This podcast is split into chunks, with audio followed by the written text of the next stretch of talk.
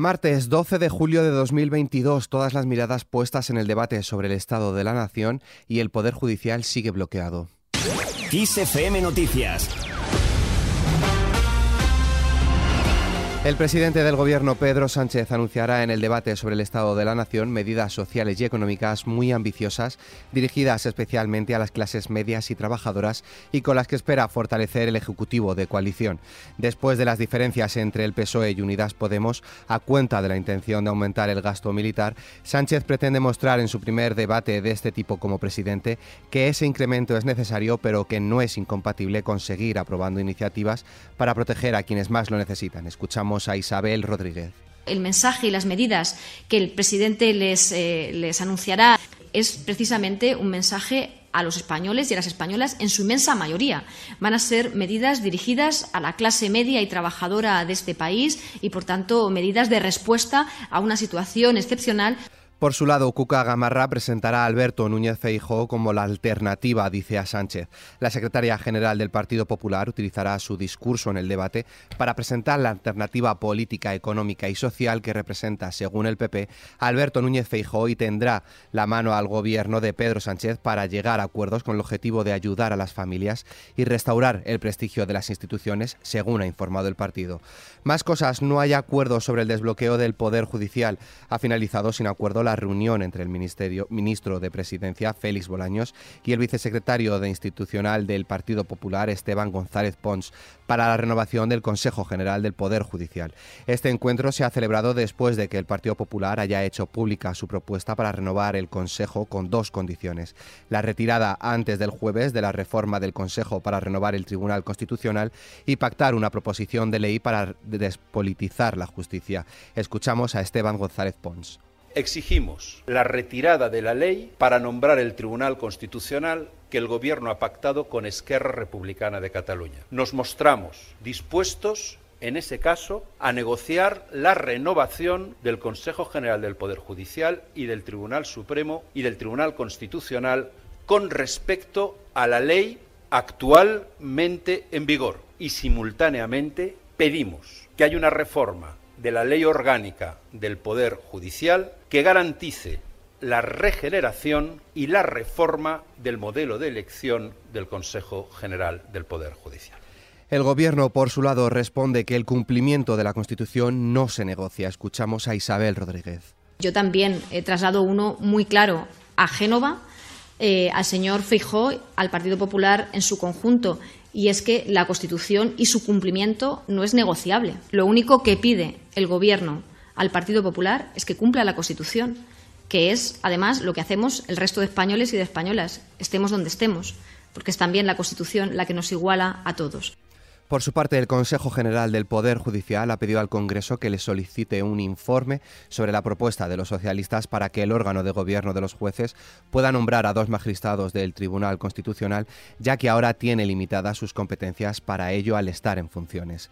Cambiamos de tema. España será el primer país en contribuir al nuevo fondo del FMI. La vicepresidenta española de Asuntos Económicos, Nadia Calviño, ha valorado que España sea el primer país en aprobar una contribución financiera al Fondo Monetario Internacional para la resiliencia y la sostenibilidad.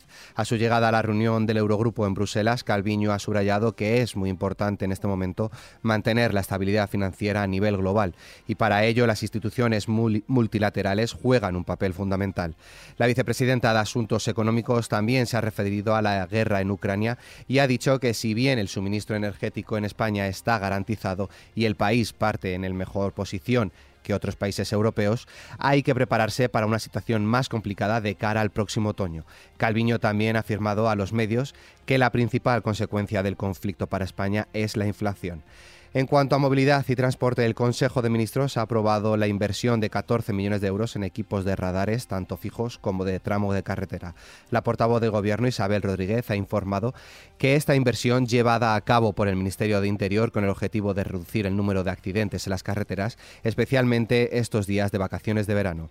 La presidenta de la Comunidad de Madrid, Isabel Díaz Ayuso, ha firmado con el presidente de la Junta de Castilla-La Mancha, Emiliano García Paje, la renovación del convenio para la utilización de los títulos de abono transporte de Madrid en los desplazamientos entre ambas comunidades hasta el 31 de diciembre de 2023. Más cosas, la compañía estadounidense Uber trató de explotar la rivalidad entre Madrid y Barcelona. Fue durante 2014, coincidiendo con su llegada a España, y su objetivo era crear un desafío entre Cataluña y el gobierno nacional, dada la oposición que estaba encontrando en su campo de pruebas la ciudad condal. Así lo recoge la información publicada por el país a raíz de los documentos filtrados al diario británico The Guardian. Ante esto afirma el presidente de la Junta de Castilla-La Mancha.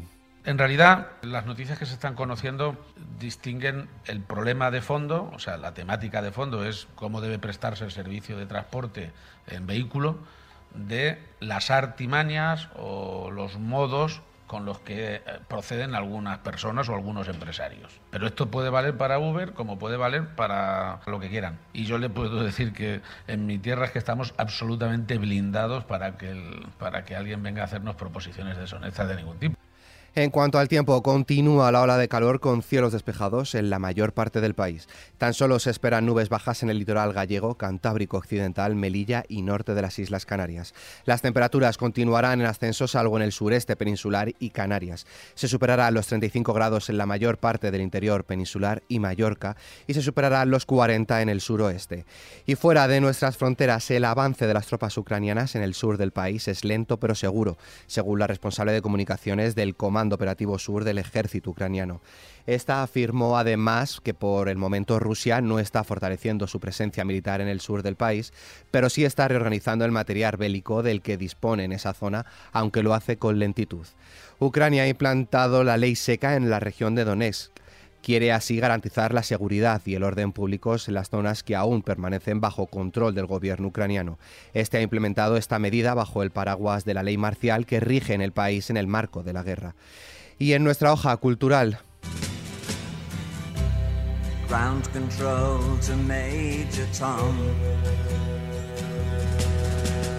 53 años de todo un himno del pop en 1969, David Bowie lanzaba la que sería una de las canciones más importantes de su carrera, Space Oddity. Su lanzamiento coincidió con el anulizaje del Apolo 11. Esta canción histórica fue utilizada por la NASA para retransmitir en directo la llegada del hombre a la Luna. El artista confesó que esto significó mucho para él, pese a que la letra hablase de que el mayor Tom, protagonista de la canción, se perdía por el espacio, algo un tanto sarcástico para la Con esta noticia, la cual podéis ampliar en nuestra web xfm.es, nos despedimos por hoy. La información continúa puntual en los boletines de XFM y, como siempre, ampliada aquí en nuestro podcast XFM Noticias. Con Susana León en la realización, un saludo de Álvaro Serrano, que tengáis un feliz martes.